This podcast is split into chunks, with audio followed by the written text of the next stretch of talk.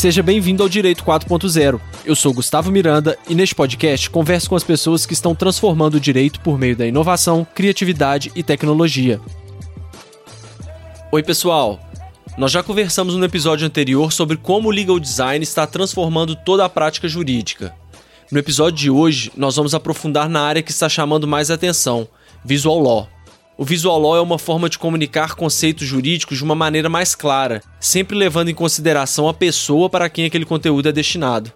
Nossa convidada é a Ana Paula Holtz, uma das pioneiras no Brasil a se especializar no tema. Ela é uma advogada designer e uma designer advogada, que tem como missão ajudar aqueles que querem descomplicar o direito. Ela lançou também recentemente o podcast Direito e Design, que é exclusivamente sobre legal design. Então, se você gostar dessa nossa conversa aqui, eu sugiro que você dê uma conferida no podcast dela. As referências deste episódio estão na descrição. Para você não perder nenhum dos nossos próximos episódios, siga o Direito 4.0 no seu player favorito. Siga o nosso Instagram, que é Direito 4.0 Podcast. Também estamos no LinkedIn, é só procurar Direito 4.0 Podcast. O nosso e-mail é podcast@flux.com.br para você mandar qualquer dúvida ou sugestão. Beleza? Vamos nessa? Ana, seja muito bem-vinda ao Direito 4.0. É, o Visual Law ele virou uma das queridinhas né, do, do direito e do legal design. As pessoas têm se interessado muito sobre isso. Mas eu acho que é importante, antes da gente falar de Visual Law, é, dar uma passada geral no como que surgiu o Visual Law e contextualizar todo mundo sobre um pouco sobre o legal design.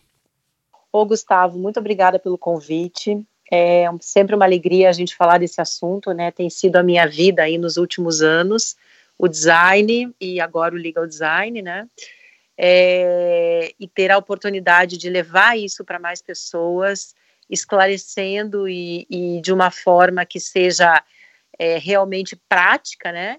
Então, nesse sentido, eu quero te dar parabéns pelos podcasts, pela iniciativa, porque é uma comunidade que a gente vai educando, né? É, a partir daí é que a gente vai mudando o jeito de entregar o direito é, fazendo um direito mais com a cara da nossa época, né, da contemporaneidade, e acostumando né, a sociedade a estar próxima é, dos operadores do direito, né? Então, é, eu, eu sempre fico muito feliz de poder levar essa mensagem no podcast também, que é um canal é, muito, muito prático, né? E, bom, para começar, né? Eu vou, eu vou falar um pouquinho do meu caminho no, no design, né? E, e aí a gente entra no legal design.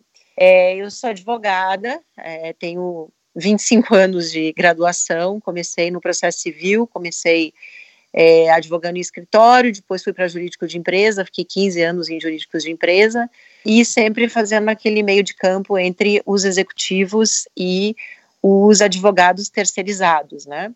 E de tanto fazer esse essa tradução para os dois lados, né, o que a empresa precisa para os advogados terceirizados e que o direito significa para os executivos, eu fui me acostumando a, a comunicar da forma que fazia mais sentido para essas pessoas. É, depois de um, um bom tempo aí no direito, eu comecei a estudar algumas outras coisas, e fui há três anos para o design, né? Acabei agora uma pós-graduação em design de interação. Há dois anos eu trabalho exclusivamente com legal design, né? Eu não trabalho com outro tipo de tecnologia, não, não, não trabalho com outro tipo de matéria, mas com a inovação que o design é para o direito, para unir o direito, as soluções jurídicas, a tecnologia e as necessidades que o mundo oferece hoje, né? E é assim que o design tem sido visto também é, nos grandes centros jurídicos né, para o direito. Né? Então, se a gente acessar lá o site do, de Stanford, do Legal Design Lab, você tem uma interseção, né, o design unindo o direito à tecnologia, porque nunca tivemos tanta tecnologia disponível e nunca tivemos tanta dúvida de qual tecnologia comprar e de qual solução é melhor para minha prática jurídica. Então, o design ele faz um frame dos problemas, né? Ele entende o problema, ele entende a situação e vai atrás da solução olhando para as pessoas que precisam dessa solução, né, para os usuários do direito. E aí é por isso que de repente o design deu esse boom.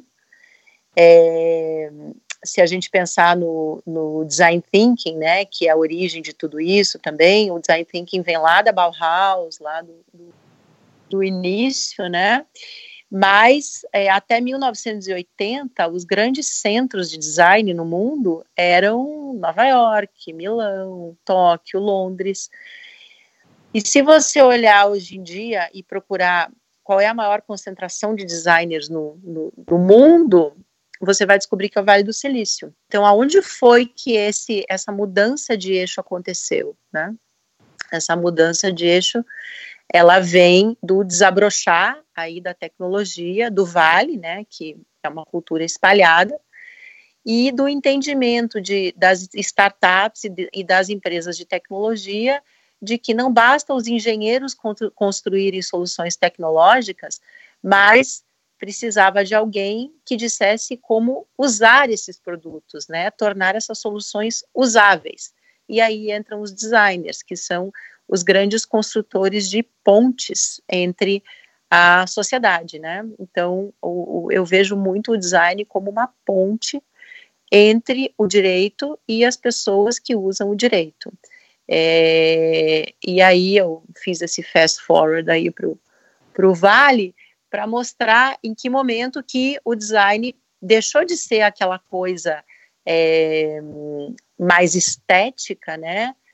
simplesmente é, forma para se tornar muito mais função e entrou em várias outras é, áreas do conhecimento, né? Então, a, as startups elas têm no DNA delas o design, né? E se você olhar, por exemplo, o Airbnb hoje ele é absolutamente design, é, Uber, a Nubank aqui no Brasil que foi concebido para atender os usuários e aí, fazendo um benchmark com todas essas áreas, né, por que não levar isso para o direito, né? Por que não fazer o direito mais usável, fazer o direito mais possível para as pessoas que usam? E é, é engraçado essa, essa que você está dizendo, né, de, do apelo tecnológico, da união da tecnologia com o design, porque as ferramentas de design, né, a maioria delas são, são são todas analógicas, né? Vamos Totalmente. dizer assim, né? Pra, então, é, é, é, engraçado a tecnologia sentir essa necessidade para a gente conseguir melhorar um produto tecnológico, entregar uma solução, a gente recorreu a uma coisa totalmente não tecnológica, né? Os post-its que a gente está vendo tanto aí e outras, e outras, outras ferramentas, né? É, a colaboração, a cocriação, o jeito de você entender, né? Porque o, é, o, o, design ele é uma abordagem, né? Ele é um pensamento, ele é um jeito de fazer, partindo é, das pessoas que precisam da solução.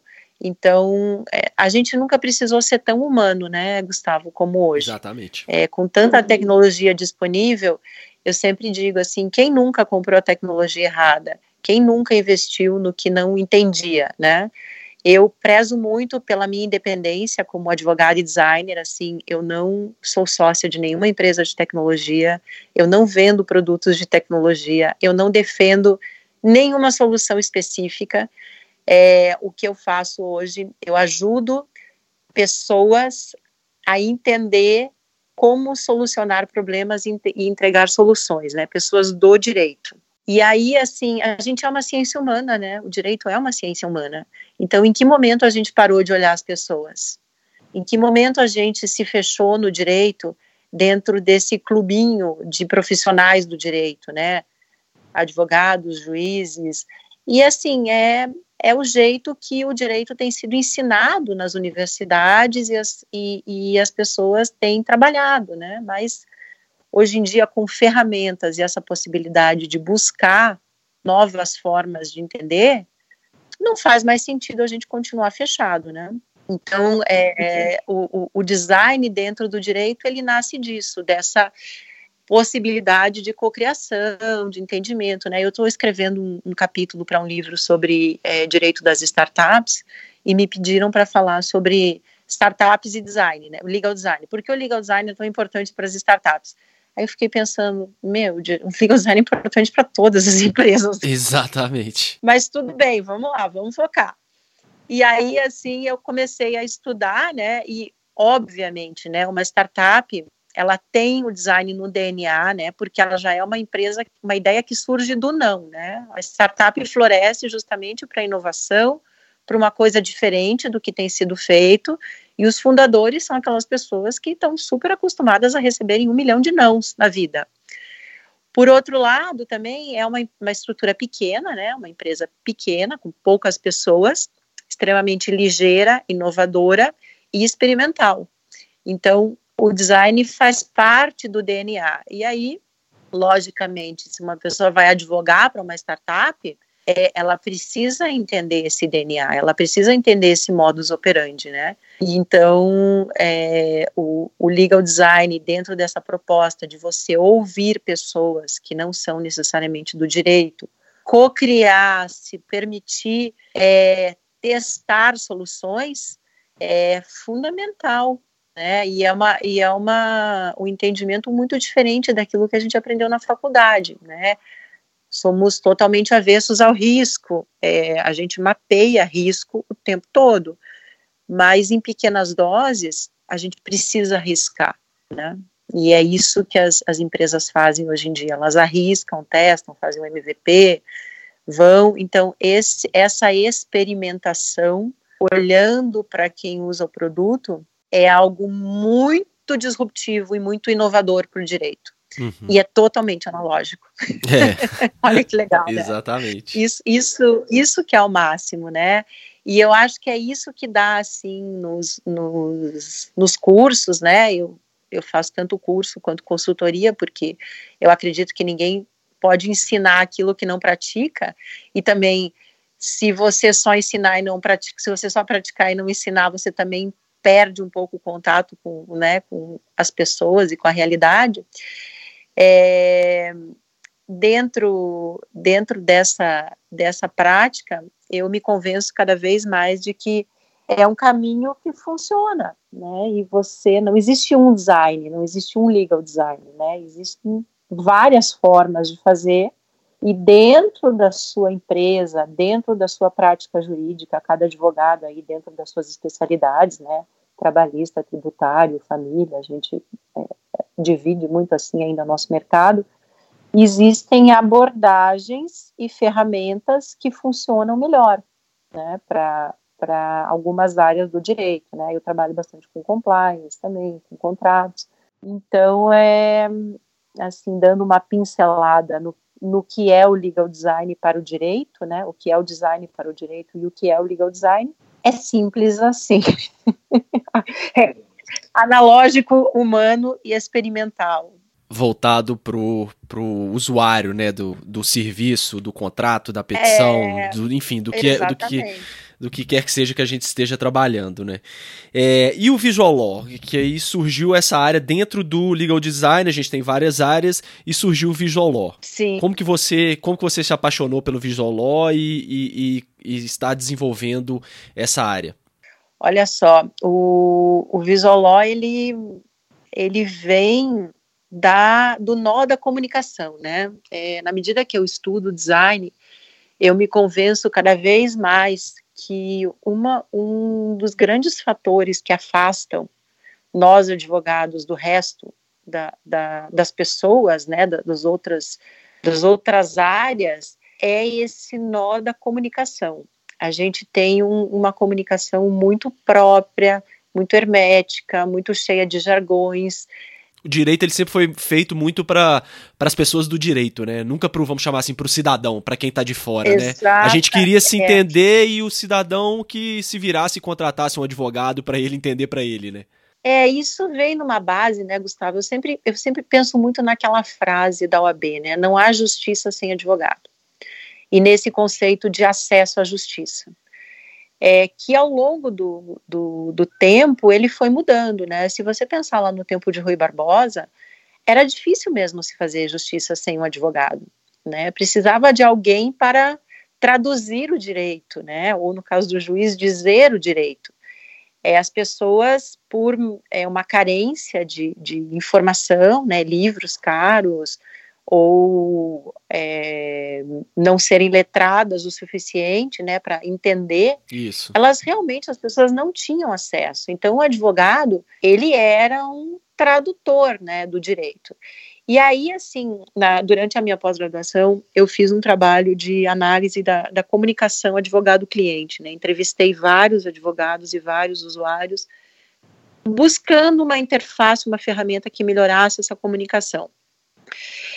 E é, eu, eu, fui, eu fui enxergando uma coisa que, que é muito da raiz do direito. O direito é uma, é, o advogado é uma área de confiança, né? Uma, a relação cliente-advogado sempre foi uma relação muito voltada para esse lado, né? O cliente confia e o advogado faz o que ele quer.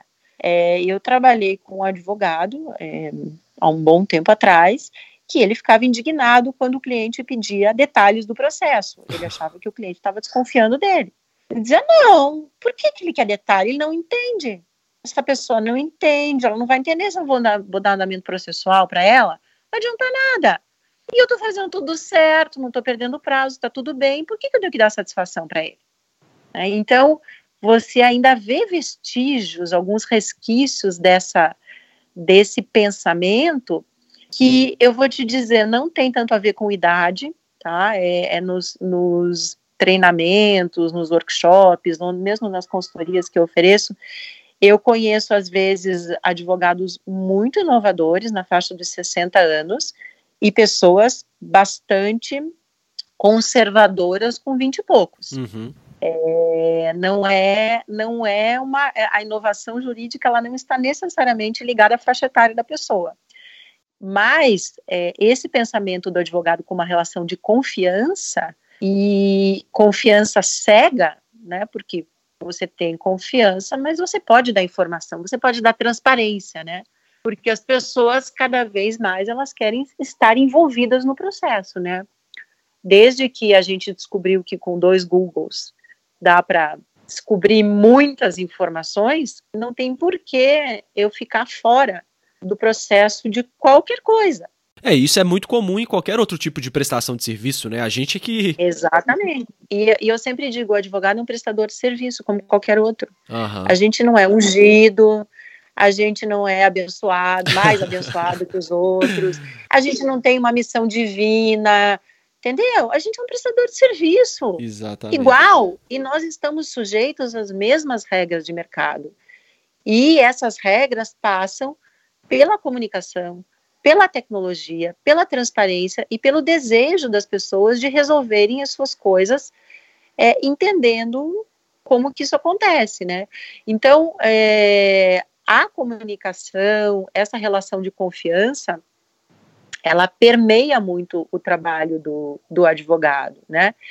E além disso, existe uma questão também de poder, tá? A gente não pode é, ignorar que o direito, é, por muito tempo, é, significa poder. Afinal de contas, quem mais chama de doutor o profissional que não tem doutorado? É. Por que isso?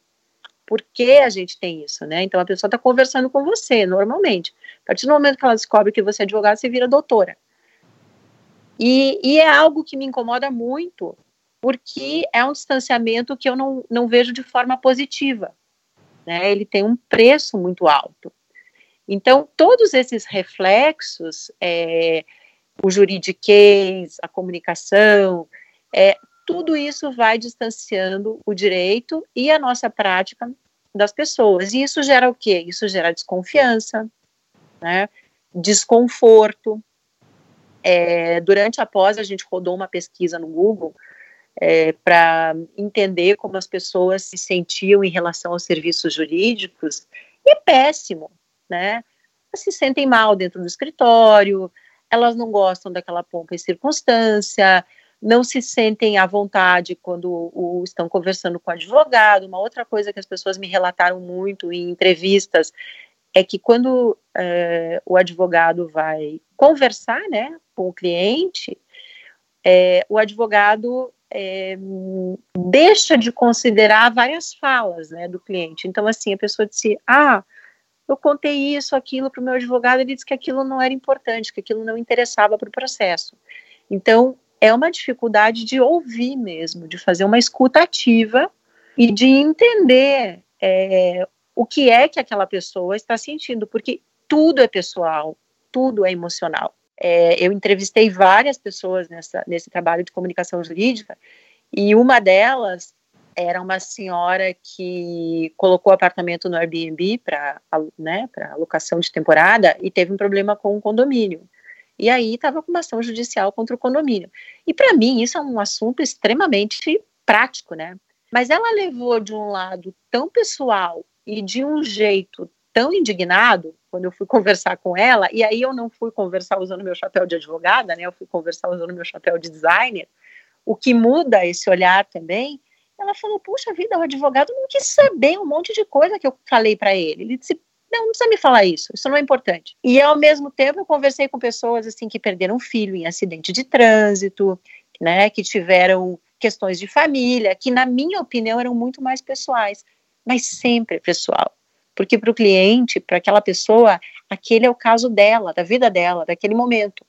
Então, a gente, como advogado, não pode ignorar é, a, emoção do outro lado e precisa deixar as pessoas falarem, porque é nessa fala que elas vão revelar muita coisa importante, né? E esse é o primeiro passo do processo de design, né? Você ouvir, entender, observar, porque é nessa fala, nas entrelinhas, que você vai é, começar a mapear o problema, né? E aí, assim, de, é, é, a comunicação, sendo esse nó tão grande, é, uma das propostas, né, que vem dentro do, do design é como você comunica, informa e transmite conceitos jurídicos de uma forma mais clara. E aí entra o visual né? Como que você facilita essa comunicação. É, o Visualó tem esse nome que nasceu de alguns pioneiros né, do, do, do, design que praticam isso na Finlândia, nos Estados Unidos, é, porque é uma forma mais fácil de entender os conceitos do direito, né, usando também o visual thinking, o pensamento visual não é necessariamente você usar imagens, desenhos e figuras. Você pode ter um visual simplesmente organizando a informação de uma forma mais didática, né, dentro dos princípios do design gráfico, do design da informação, da hierarquia da informação, né? Então, visual law é um conjunto de hum, ferramentas, de práticas que permitem que o, o profissional do direito se comunique com as outras pessoas que não são do direito é, de uma forma mais clara. E por que é que isso, de repente, tem tanta importância e há algum tempo atrás, né, digamos assim, 20 anos não era tão importante? Porque hoje a gente tem ferramentas, a gente tem tecnologia capaz de compartilhar e é, produzir a informação é, de uma forma mais clara para as pessoas. Então, como é que eu, você, nós nos informamos hoje em dia, né? O que é que a gente acessa como informação? Sites, é, artigos digitais, revistas, vídeos, é, podcast, né? Que não é visual, mas é uma comunicação. Uhum. Então, como é que as pessoas se comunicam e se informam hoje em dia. E aí cada um vai pensar naquilo que acessa e usa. Por que não o direito usar tudo isso para falar dos seus conceitos para as pessoas, né? É, de novo, é uma coisa muito simples e muito básica, né? Por que é que a gente não começou a fazer isso antes? Não sei. É, é mas é, é um muito simples, muito básico, agora que alguém chamou atenção, né? Porque até então era um simples, muito básico que ninguém tava ligando para isso, né? Exatamente, exatamente. E você disse, você disse aí de, né, de, de traduzir a linguagem jurídica para quem não é da área. Agora, isso aí também não, não, não está sendo utilizado e não pode ser utilizado para quem é da área? Por exemplo, eu vou fazer uma sim, petição para o juiz. Sim, eu até fui. É, tá, tá, eu, deixei de, eu deixei de falar o outro lado do legal design, né? Que do, do law, que é você falar de termos técnicos, de coisas complicadas para quem é do direito. Sim, eu, eu tenho trabalhado muito em matéria de energia elétrica, né? E junto com advogados, engenheiros, a gente tem falado de conceitos de energia elétrica, de distribuição de energia elétrica para juízes. Então, e aí você pode falar de tecnologia para julgadores, para promotores, para advogados, você pode falar de matéria médica, né? Tudo aquilo que nós, como pessoas do direito, não dominamos. E e aí, assim, a, a gente vai para o conceito da ignorância, né? Todos é. somos ignorantes a respeito de muitas coisas, né? Uhum. Até você ter filho, você ignora completamente educação infantil. Até você ter um cachorro, você ignora como você cuida de um cachorro. Né? Se você não, se você não é engenheiro, você não, não entende de algumas coisas e tudo bem. E aí a gente pega um juiz, né, uma juíza, que faz um concurso, então pensa profissional do direito, né, faz aquela carreira, faz faculdade, estuda horrores para passar num concurso, fica anos estudando, são nomeados juízes e começam lá numa comarca de entrância inicial, vara única. É. O que é que esse magistrado vai enfrentar no dia a dia? Exato, tudo. tudo. O mundo, o mundo vai cair na tela dele, né? Família, tecnologia, tributário, é, eleitoral, às vezes, matéria financeira. Como é que a gente pode exigir que essa pessoa tenha repertório para compreender todos esses assuntos, né? Com uma meta do CNJ para cumprir, muitas vezes acúmulo de trabalho, é, e aí, assim, esse julgador, essa julgadora entra no gabinete e o que, que ele pensa? Ela pensa todo dia: eu tenho que dar conta de alimentos e réu preso. tem, tem uma hierarquia aí, tem uma prioridade. É. Né? E aí existe lá uma petição do mercado financeiro, um banco peticionando por uma tese que ele tem razão, né? Uma empresa de prestação de telefonia que vontade essa pessoa tem de ler, esse jogador tem de ler uma peça técnica extensa. Né? Eu, eu costumo dizer para as pessoas: ninguém gosta de se sentir ignorante, ninguém gosta é, de ficar perdido. Né? É, acho que todo mundo já passou pela experiência de comprar um móvel e montar em casa. Sabe aquela prateleira, aquela estante? que sempre sobem os parafusos, né? No final você fala, ah, não, isso aqui veio, veio a mais, veio a mais. A gente é advogado, a gente é advogado, a gente não é engenheiro. Eu sou casada com um engenheiro de software, então assim, eu, eu entendo por osmose algumas coisas, assim, mas é, eu, eu já montei a minha primeira estante, quer dizer, eu não montei sozinha. E aí você tem aquele manual de instrução que você tem que dar conta daquele negócio. Então, é a mesma coisa. É, ninguém gosta de se sentir burro. Vamos ser bem claros, né? Então, aí você faz uma petição de 40 laudas, falando difícil, de uma matéria que um julgador desconhece completamente. A pessoa se sente perdida e ignorante. Que vontade alguém tem de continuar lendo e depois de dar uma decisão favorável para alguém que colocou toda aquela massa de informação de uma forma tão difícil né? É é desumano. É, é, desumano, é, desumano, é desumano. E a gente sempre, até então, a gente sempre partiu é, do seguinte pressuposto, né? É o meu cliente, é o meu processo, como se ele fosse um processo especial e o juiz não tivesse outros processos para julgar. E assim, eu vou colocar tudo que eu sei aqui e o juiz que se vire para entender, né? Essa, essa, esse é mais ou menos o modus operandi.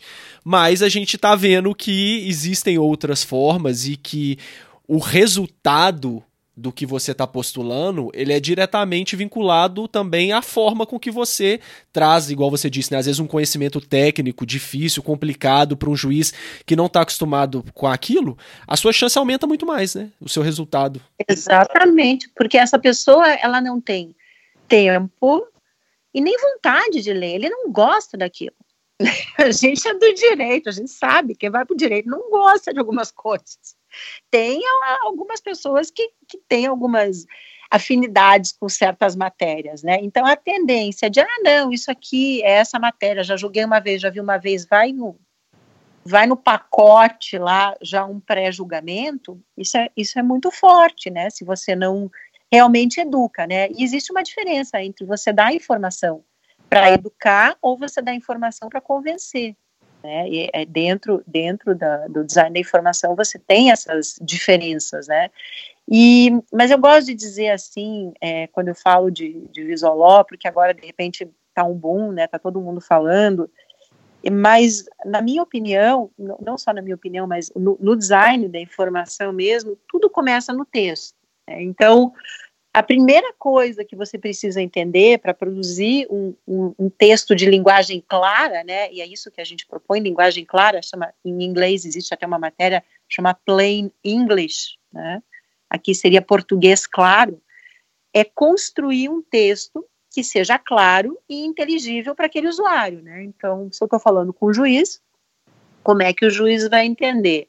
Depois que eu construo esse texto claro, é, eu separo as informações e aí eu uso elementos visuais, né? Então você pode usar uma linha do tempo, né, para explicar uma sucessão de fatos que ocorreram. Você pode colocar telas, né, de um de um aplicativo, por exemplo, eu sou um, um, uma empresa que tem um aplicativo, o consumidor se relaciona com o meu produto, eu posso fazer o print das telas é, eu posso criar a jornada do réu comigo, né? E aí você começa a usar elementos visuais, né? Aí através de mapas, mapas mentais, mapas de fluxo, é, gráficos, né? É, aí você começa a usar desses elementos na medida que esses elementos eles sintetizam a informação. Achei muito, muito importante, muito interessante, desculpa te cortar,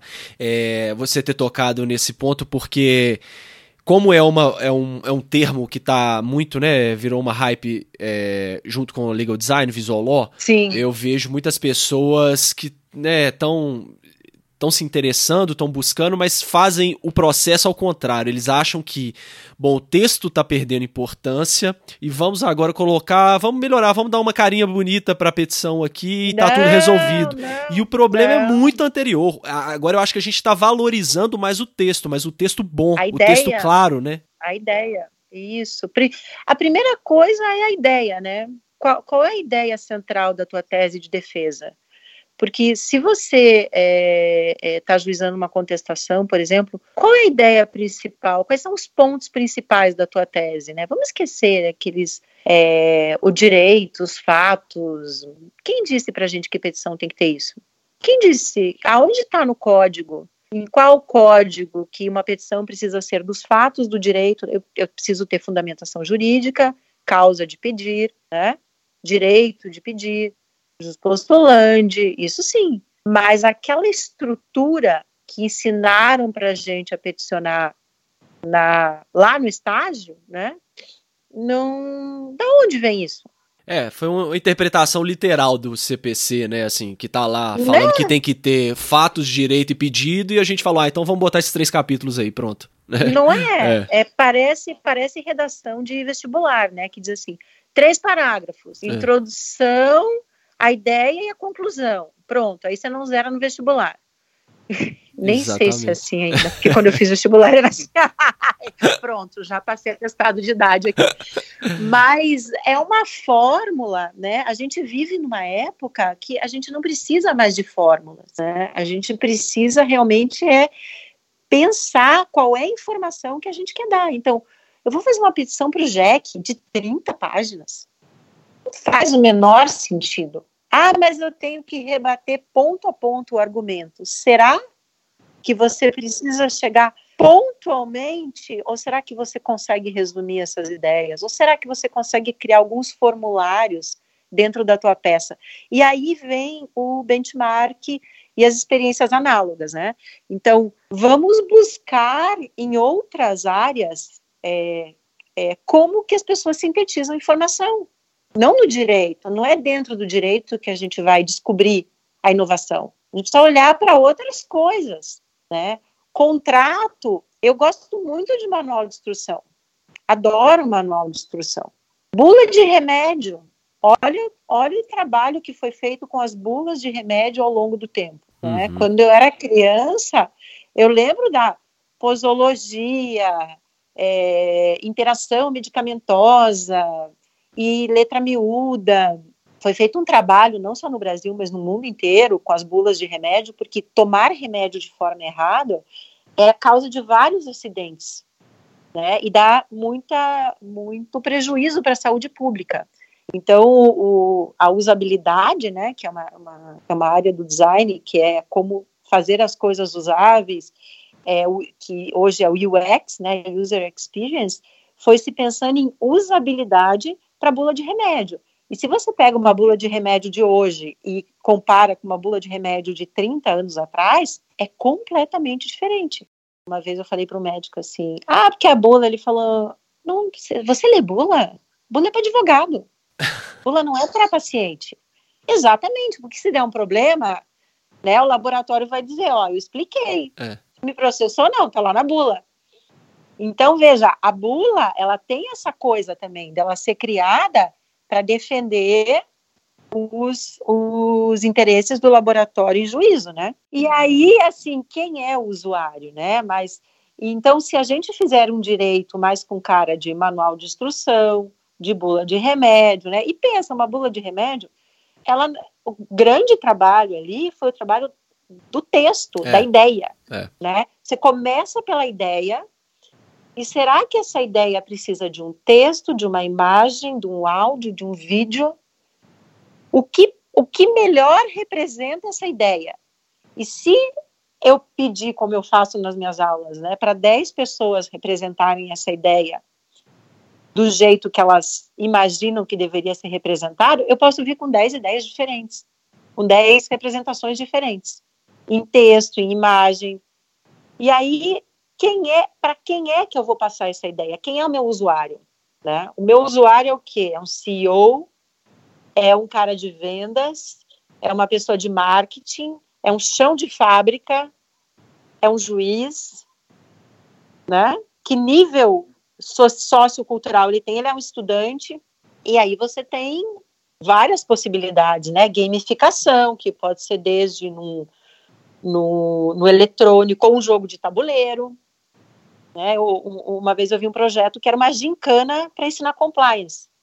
Era um, um, projeto de compliance que o treinamento era uma gincana entre os colaboradores da empresa. Daí alguém disse, nossa, gincana, que coisa de gente velha, né?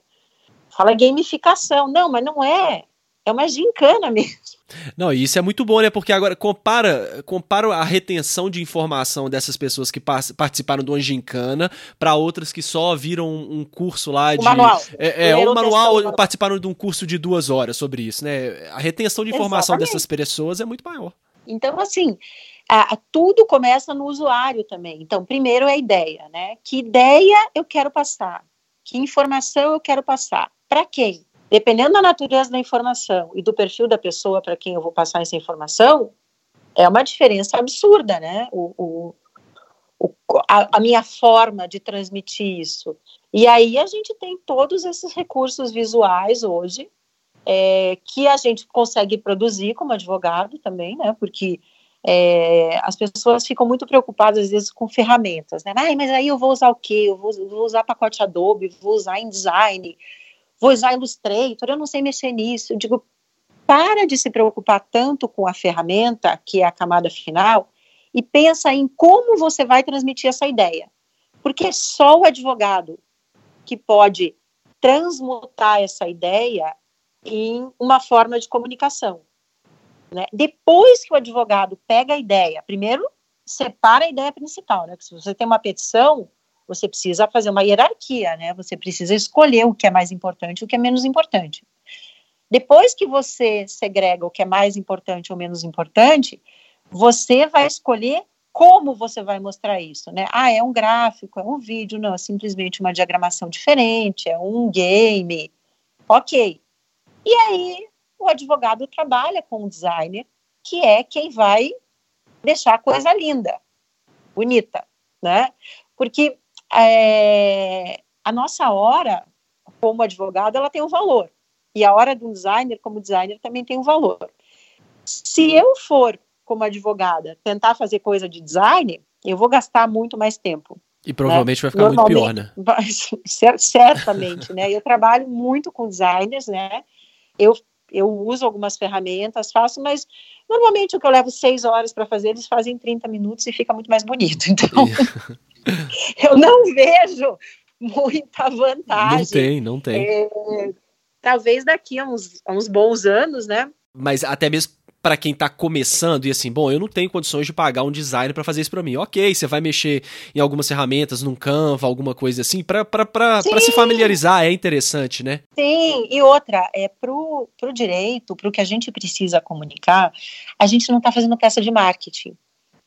Então, a, a perfeição do trabalho final, a gente não precisa ter uma coisa tão maravilhosa, tão impressionante. É, até não é nem bom sabe? Que seja muito. Eu, eu digo muito pro, pro pessoal assim: cuidado com a ostentação. Cuidado, vocês vão assustar, vão assustar o juiz. Passa uma mensagem isso também, né? Não é? é? é quando você lê alguma coisa e entende, né? Pode ser uma revista, um site, um artigo, em qualquer meio que seja digital. Quando você lê uma informação e entende, a forma como essa informação é passada passa despercebida. Você não se toca se o cara usou um infográfico ou se tinha muito espaço em branco, qual fonte que ele usou. A gente não, a gente está focado na ideia, né? E não na forma como isso é, foi passado.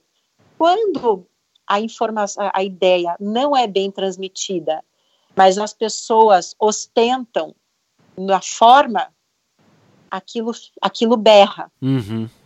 Você entende o que eu estou querendo dizer? Entendo perfeitamente. A ferramenta, o, o, o meio aparece mais do que o, o coração ali da informação. Né? Se a ideia, é, se, a, se a, o nosso desejo é transmitir uma ideia, é convencer alguém alguma coisa, todo o visual, o design gráfico, é, mapas e tudo mais, eles são meios de fazer isso.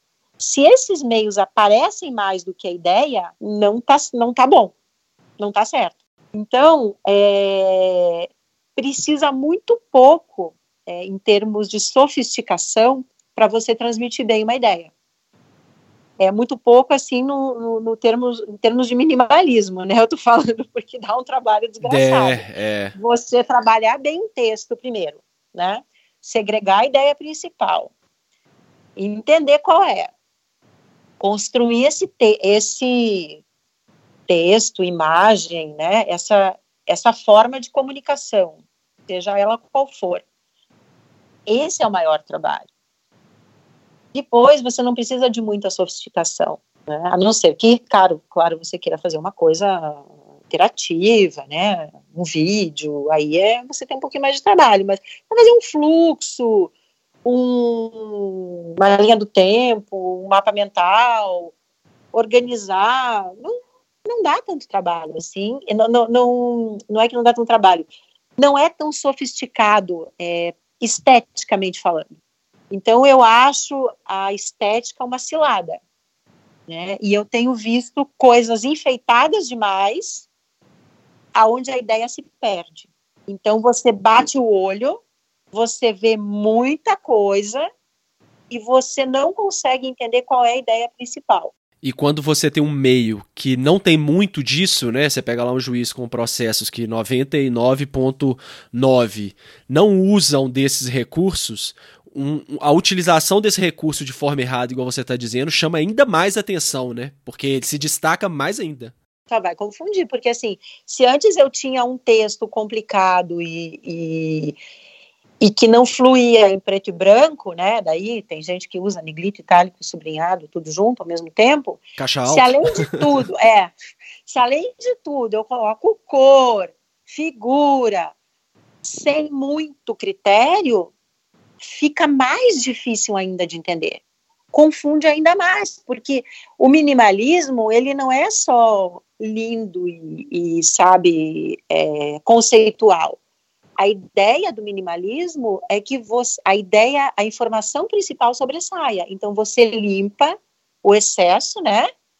Aí assim, a minha musa, né, para o legal design é nada mais nada menos do que Coco Chanel. Uhum. Eu acho assim que se a gente olhar para Chanel e fizer petições baseadas em, o que Madame Mademoiselle Coco Chanel faria direito, Boa analogia. vai parecer o essencial, né? Então, o que você quer, que informação você quer passar, que ideia você quer transmitir, é essa?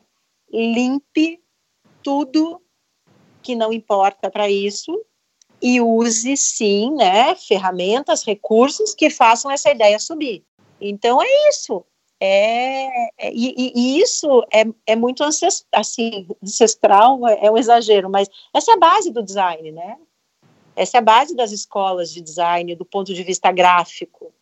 Então, é por aí, mas é, eu, eu vejo assim que é uma caminhada, né? A gente, como advogado, a gente não tem essa, essa base, é uma prática também, então cada um tem um jeito de produzir texto, e eu sempre digo que a gente, como advogado, a gente escreve muito bem.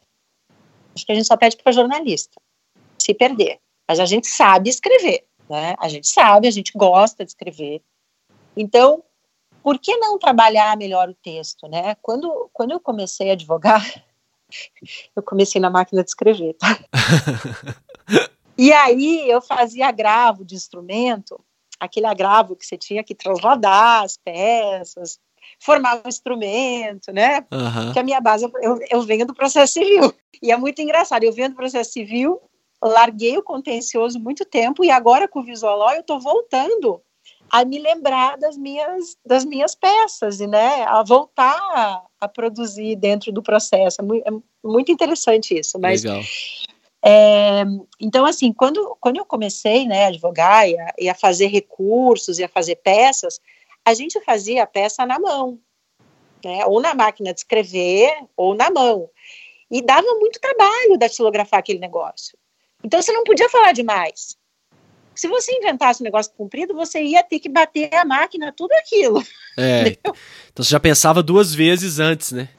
Inclusive a jurisprudência, né? Que eram aqueles livrinhos da RT, né? É, a gente transcrevia a jurisprudência. Então, assim, você não, não abusava de, de, de muito texto porque dava trabalho e você construía a peça. Cada vez que você fazia a peça, você construía. Depois que veio o editor de texto e a maldição do Ctrl C, Ctrl V, é, começou essa linguiça, né? Porque tem peças que parecem fazer linguiça, vão enchendo, enchendo, enchendo. Ah, bota mais um pouquinho. Ah, tem essa jurisprudência que a gente usou naquele outro caso. Vai, não sei, bota aí, quem sabe. E aí as peças começaram a ficar gigantescas.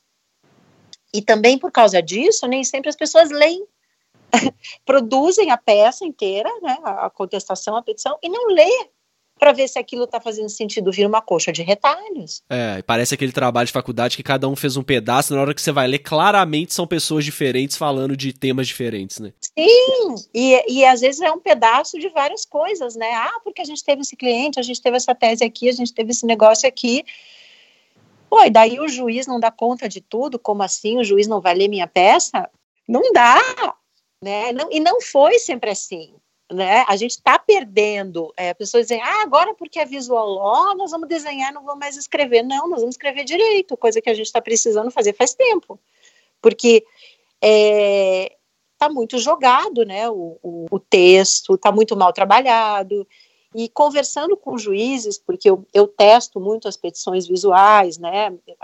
Agora eu acabei de entregar uma cartilha para o judiciário sobre uma matéria técnica também.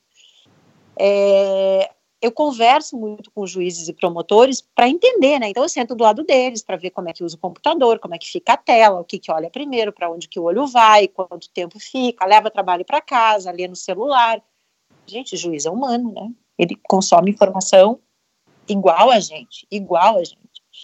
E aí, assim, eu, eu, eu só vi, eu só tenho visto juízes agradecerem essa forma, porque é facilitar o trabalho deles, então é capricho, né? É que nem você fazer uma redação caprichada na escola. A professora viu que você caprichou. O juiz viu que o, o advogado caprichou na hora de montar o texto, né, da, da petição. E aí não interessa se é o juiz que vai ler, se é o auxiliar, se é o estagiário, alguém vai ler. Uhum. Pelo menos um pedaço, né? Então, pensar como essa pessoa vai ler e quais partes vai ler e tornar isso mais apetitoso à leitura é o interesse de quem está defendendo uma tese, né? E é muito bom você ouvir esse feedback agora seu aí, né, de que os juízes estão gostando, porque até então a gente estava fazendo, né, apostando que ia dar certo, né? Pensamos Não. no usuário, fizemos algumas, né, já tiveram alguns workshops com juízes, promotores, né, participando e tal. Então agora a gente está num segundo momento de, né, voltar para o usuário e falar: "E aí, usuário, tá legal?" E o usuário tá, tá gostando, isso é uma validação muito boa, né? Tá, é assim, quando eu faço peças, né, processuais com, com equipes, né, de, de, jurídico de empresa ou de escritório, a gente, lógico, trabalha em algumas comarcas, né, tem uma atuação regional ou é uma tese específica para algum tipo de, de tribunal. A gente leva muito em conta também o perfil, né? Esses dias eu estava trabalhando com uma equipe, eles disseram, olha, tem um juiz aqui numa comarca que ele não gosta nem que use cor a gente põe marca-texto, né, usa aquele recurso lá do Word de marca-texto em trechos, ele não gosta. Não gosta, já mandou tirar isso da peça. Eu falei, ok, então não vamos usar cor, né, vamos ser mais básicos, mas vamos organizar a informação direito para que a, a, a pessoa que vai ler consiga entender, né. Então, é, é, é, a gente precisa também entender o público, né? Não existe uma receita de bolo, né? Ah, tem um modelo de petição visual? Não, não tem. Porque depende da sua tese, depende do. Né? Você está no seu trabalho, no crime, no cível, que tipo de comarca? Tem, tem várias diferenças, né? Então, precisa levar isso em conta. E dá muito trabalho, Gustavo, sabe? Não é assim, um, às vezes eu me sinto enfiando é, conta em colar, assim, meio feira hippie, sabe? Porque é artesanal, é muito artesanal. É, eu não sei de nenhuma inteligência artificial que faça isso, né? O, o, isso nasce de você olhar para a pessoa que vai ler e segregar o tipo de informação que você vai usar, falando com todas as pessoas. Então, é trabalho realmente artesanal. É, eu já, né, já participei de até curso com você mesma e já fiz algumas peças, alguns contratos, né, é, com o Law usando essa, essa, essa ferramenta, né, do legal design e assim, pela minha experiência, o tempo que se gasta é eu poderia falar assim, talvez três vezes mais do que uma petição normal. É. Por aí. Para é, até você é. alinhar é. e você faz. Às vezes julgou o recurso visual que destoou do texto, aí você muda o texto ou muda o recurso visual, volta. Então, assim, é um trabalho e que é um trabalho que a gente não está acostumado. Então mas o feedback que eu tenho tido também é muito é muito positivo. Então tá valendo a pena. Ah, compensa. Não, compensa muito. Já tive julgamento adiado por causa disso, porque chegou lá para votar. A única coisa que aconteceu foi ter entregado para os desembargadores antes um memorial. Eles pediram vista sem começar a votar. Olha. Por causa do exclusivamente por causa do memorial, que era uma matéria tributária mais complexa. A gente usou, né, alguns alguns recursos visuais para entender melhor a cadeia do tributo e tal. É, já é, contratos assim, até com clientes nossos do escritório, o cliente do nosso escritório, a gente já faz o contrato, ele pega, bate o olho e fala: "Ué, mas esse é o contrato seu?" Eu falo, não, é esse o contrato, mas eu entendi tudo, assim, sabe? Ele falou: "Ué, a ideia é essa, a ideia é você entender mesmo, porque se a gente já começa na relação com o cliente, é, com o seu cliente não entendendo o próprio contrato que você mandou, já, né, já, já passa uma mensagem. A gente estava falando aí de linguagem, né, do que que, do que que usar um recurso passa de mensagem. Se você tá, tá, tá fazendo um contrato ainda que você não quer que o cara entenda, o cliente já tá, já tá recebendo essa mensagem, consciente ou inconscientemente, né? É uma ferramenta de marketing, né? É, exatamente. Você sabe que eu, eu tive na Fenaló, né, esse ano, é, dentro de um seminário de marketing, me chamaram para fazer visual dentro do seminário, seminário de marketing da Fenaló. Eu falei, nossa. Legal. É, vamos embora.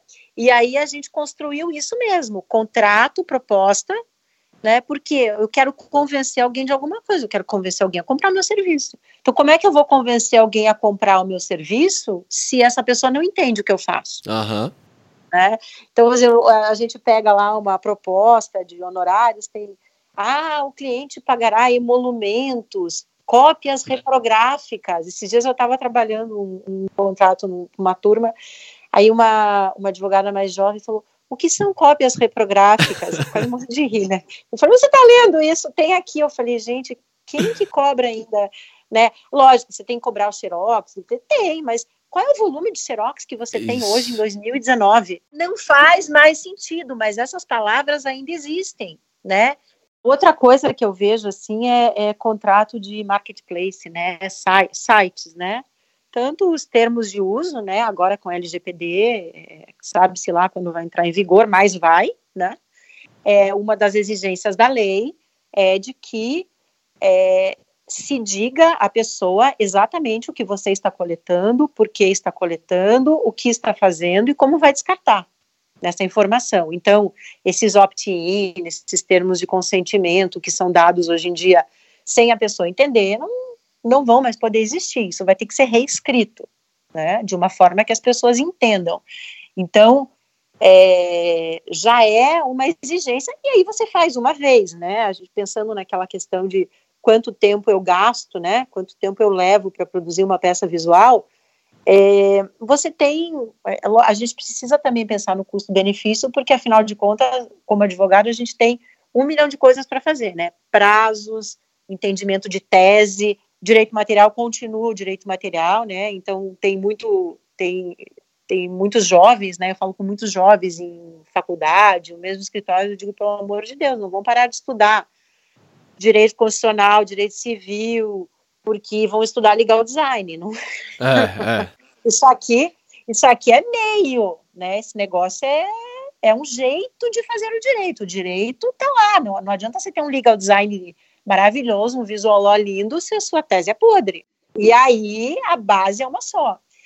Mas falando, de, falando disso, né, da, da construção dessas peças, então já você pega uma ação de milhões, né? onde um memorial vai fazer toda a diferença.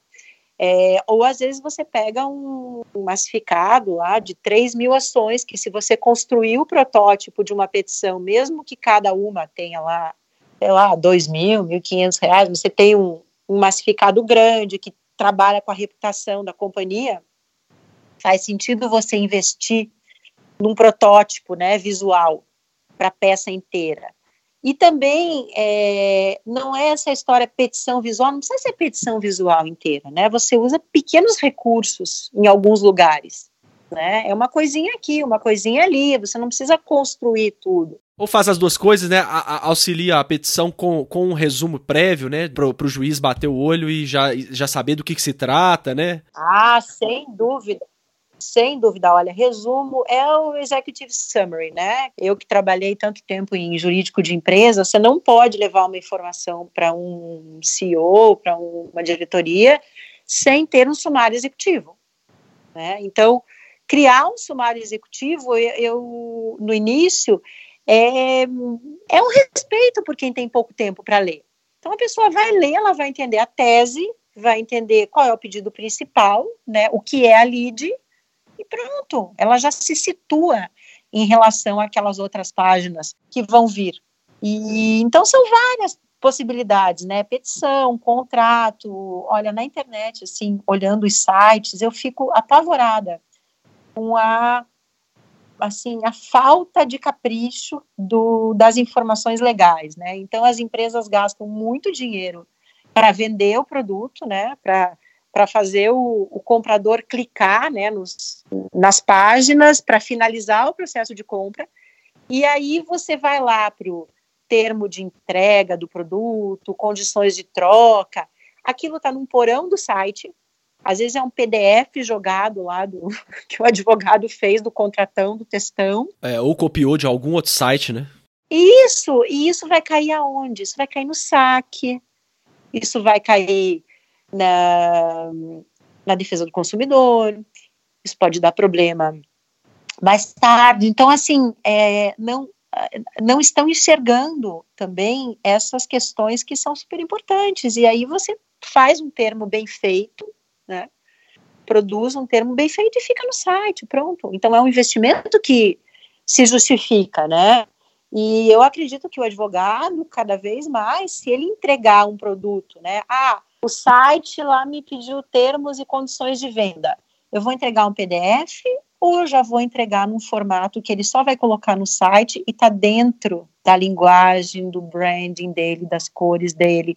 Olha o valor que você agrega. É, duplamente, né? Você agregou valor jurídico e como diferencial de mercado para o próprio cliente, né? Então. É, é, várias, vários pontos aí, né? Dependendo da prática do, do direito de cada profissional.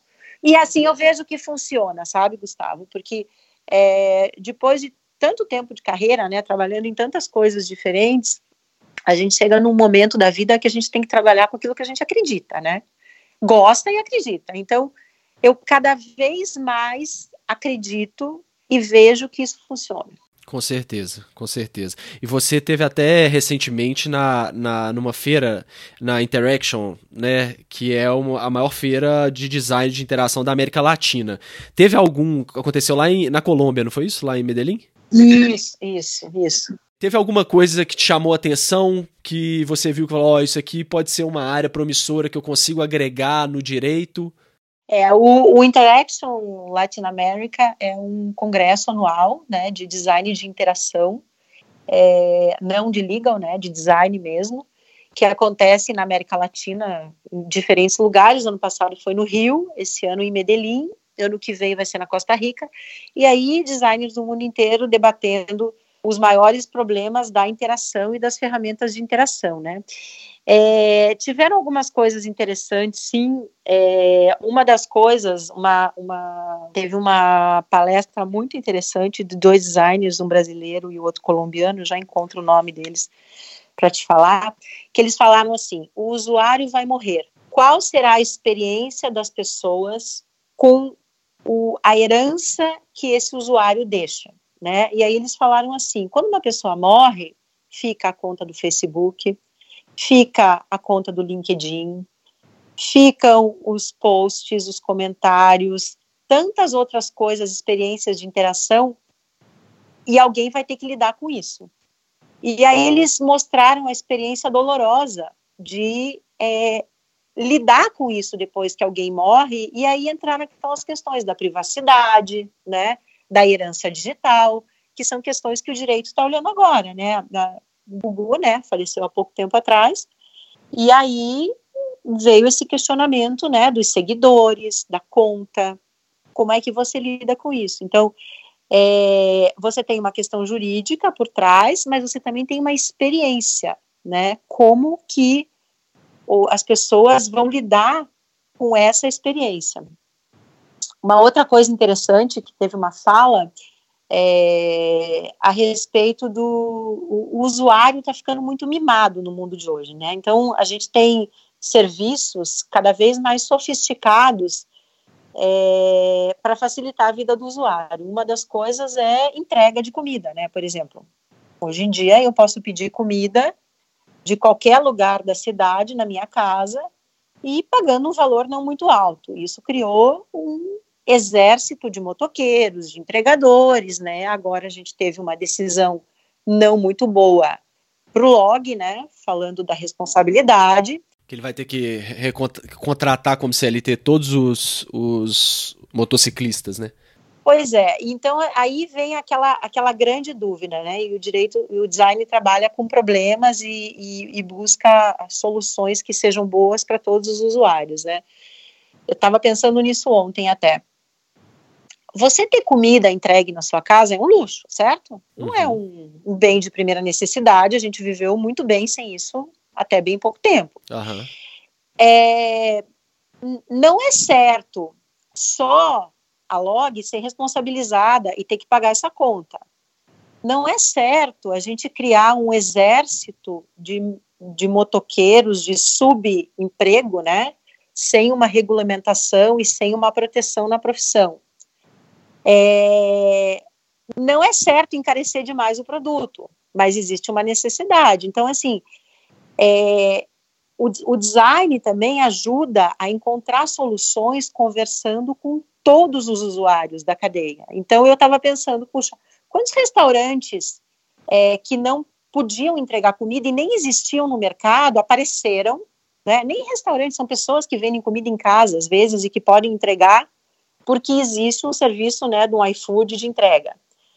Então, é, você usar o design para resolver esses wicked problems, esses problemas difíceis, mas que envolvem um diálogo da sociedade, né? Porque é, a gente não quer uma classe é, de, de, de, motoqueiros fazendo atividades irregulares, né? E transportando coisas além de comida e exercendo uma profissão sem segurança também e a gente quer o, o conforto da comida em casa. Mas também você não pode inviabilizar um serviço como o iFood repassando toda essa conta. Como é que você resolve isso? Né? Então, o, o, design ele se ocupa de problemas sociais também, problemas de fricção na sociedade, porque a nossa sociedade ela é uma sociedade de fricção, ela é uma sociedade de problemas. Então, assim, hoje em dia não é só achar o lugar certo do botão para que a pessoa possa fazer tudo num clique. A gente tem grandes problemas sociais e, e que o design pode ajudar para isso. Então, é, é, mais ou menos por aí que, que se tem falado, né? Também teve discussão sobre LGPD na pesquisa, né? Design começa na pesquisa, então a gente ouve muita gente durante a pesquisa e como que a gente guarda esses dados, né? O que a gente faz com esses dados, como que a gente respeita a privacidade dos usuários durante o processo de pesquisa, que é a ética no design também. Então são são trocas muito interessantes entre é, pessoas de diferentes países, né? E ano que vem eu tô na Costa Rica, com certeza. Legal, muito bom. Ô, Ana, é, pra gente então ir encaminhando aqui pro final, é, quem gostou desses temas que a gente conversou aqui, eu sei que foram vários, mas tem algum algum livro, algum site, algum vídeo que você recomenda para quem ou para quem está querendo entrar e querer entender mais, ou para quem já está lá e, e, quer aprofundar um pouco nesse no, no, estudo do legal design ou do visual law? Tá. Olha, eu sempre digo, é, estudem design, não, não se prendam em legal design, né? Porque legal design é uma, é uma vertente do design muito nova. Então, assim, em termos de artigos acadêmicos, é, profundidade, experiência, é pouca coisa ainda que se tem, né? Você tem a Universidade de Stanford, que é o grande referencial, né? É, o Legal Design Lab, com a professora Margaret Hagan, você entrar, stanford.com, Legal Design Lab, tem muita coisa, todas as, as experiências que eles fazem ouvindo os usuários lá e adaptando muito dentro da perspectiva de acesso à justiça, que acesso à justiça é permitir que as pessoas resolvam os seus problemas, não necessariamente via judiciário, né? Então, o design lá em Stanford é muito usado para isso.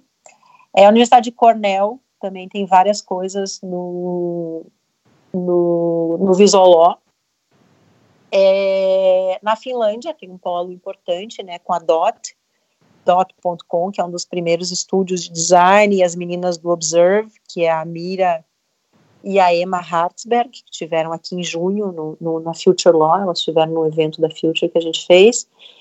É, mas assim, olha, para quem quer se aprofundar, eu recomendo o design propriamente dito. Então, assim, visual thinking, design gráfico, design da informação, são disciplinas bastante antigas, até do tempo que era analógico, mas que são aplicadas ao direito, né, e você vai encontrar muita coisa.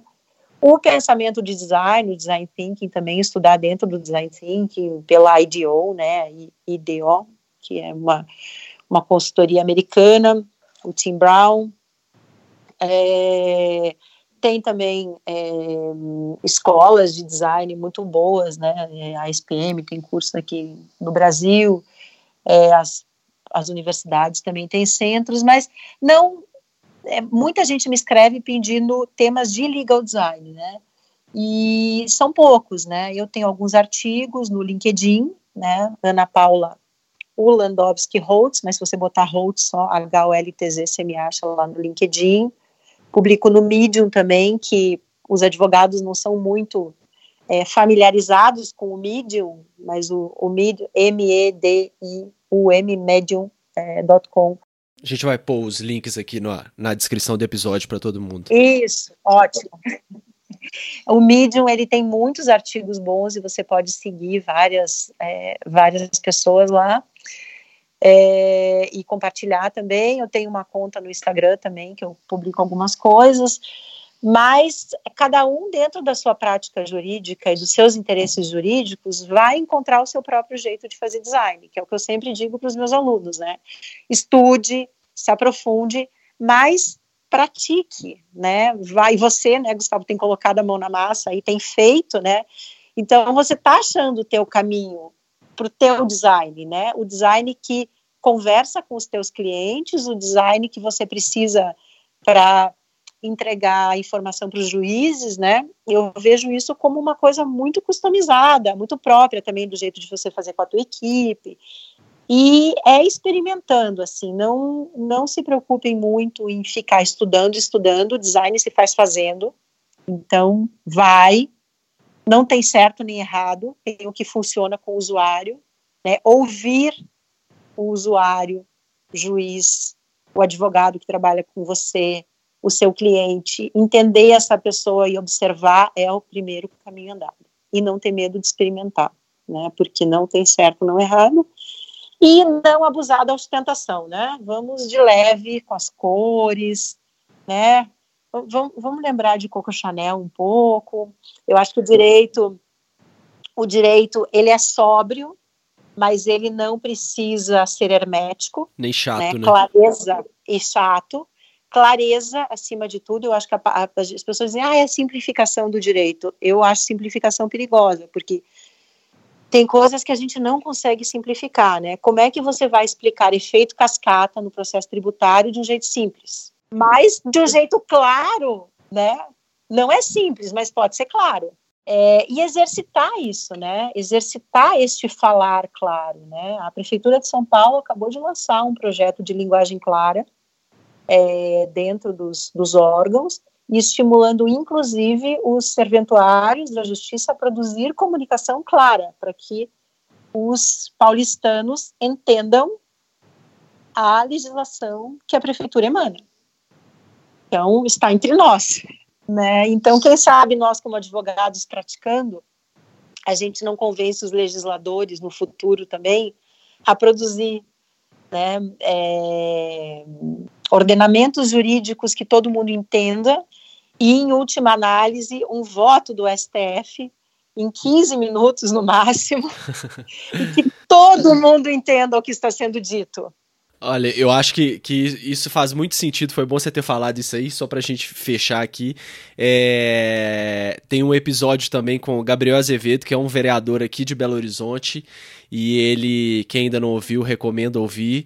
Ele disse justamente isso: que já tem projetos até de fazer uma, uma constituição é, ele chamou, né, se não me engano, ele falou Constituição desenhada, né, como se fosse uma Constituição desenhada, Olha. mas para entregar para a população realmente entender o que está ali na Constituição, pelo menos o, os artigos mais importantes, né? Então, eu acho que tá, tá ele é advogado também, é, é publicitário, enfim. É, então, tá espalhando essa coisa, tá espalhando. Eu acho que os próximos anos a gente vai ver muita coisa interessante. É, é, muito bonito isso, porque é um papel muito importante que a gente tem como advogado de puxar, né? Se, a, se o nosso dever é advogar para as pessoas, é defender o interesse da população, puxar esse movimento até o dia que, né, a legislação seja feita de uma forma clara, os votos é, dos juízes, puxa, é, olha o bem que a gente vai fazer para a sociedade, né? Em termos de acesso à justiça, porque é isso, né? As pessoas entenderem como elas resolvem os seus problemas. Isso é dar acesso à justiça. Exatamente. Ana, muito bom. É, adorei sua participação aqui no podcast. Olha, foi muito bom falar desse assunto que eu gosto tanto, né? É, é, o meu dia a dia, é a minha vida e ver cada vez mais pessoas interessadas em estudar, entender e propagar essa ideia. Gustavo, muito obrigada pelo convite. Parabéns pela iniciativa de levar essa informação é, de uma forma bem estruturada para todas as pessoas. É, eu estou à disposição é, no meu LinkedIn, vocês vão me achar, o Gustavo vai colocar meus contatos também. Eu gosto muito de saber o que as pessoas estão fazendo, porque é, são muitas pessoas praticando, testando dentro das suas áreas, então eu recebo peças, recebo iniciativas, isso é muito importante para a gente fortalecer a comunidade, né? O Visual não é meu, não é do Gustavo, não é de uma escola, o Visual ele é nosso, ele é uma prática da sociedade, da comunidade, para melhorar realmente o nosso direito. Então, me mandem, me perguntem, fiquem à vontade, porque é uma construção coletiva que vai só melhorar no dia a dia. Muito obrigada, um abraço a todos. Eu que agradeço, Ana. Até o próximo episódio, pessoal.